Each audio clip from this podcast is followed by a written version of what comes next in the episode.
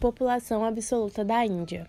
Atualmente, o país possui 1 bilhão e 35 milhões de habitantes, figurando como o segundo país mais populoso do mundo, concentrando aproximadamente 18% da população mundial. É um país em desenvolvimento com grande população rural, sendo esta mais de 60%. E desde as reformas econômicas de 1990, tem vivido um rápido crescimento socioeconômico, fator que impulsionou o aumento em sua população urbana, devido à vinda de milhões de jovens do campo para as cidades em busca de melhores condições de vida. Atualmente, são quase 400 milhões de cidadãos se concentrando cada vez mais nas grandes cidades, como Bombay, Delhi, Calcutá e Bangalore.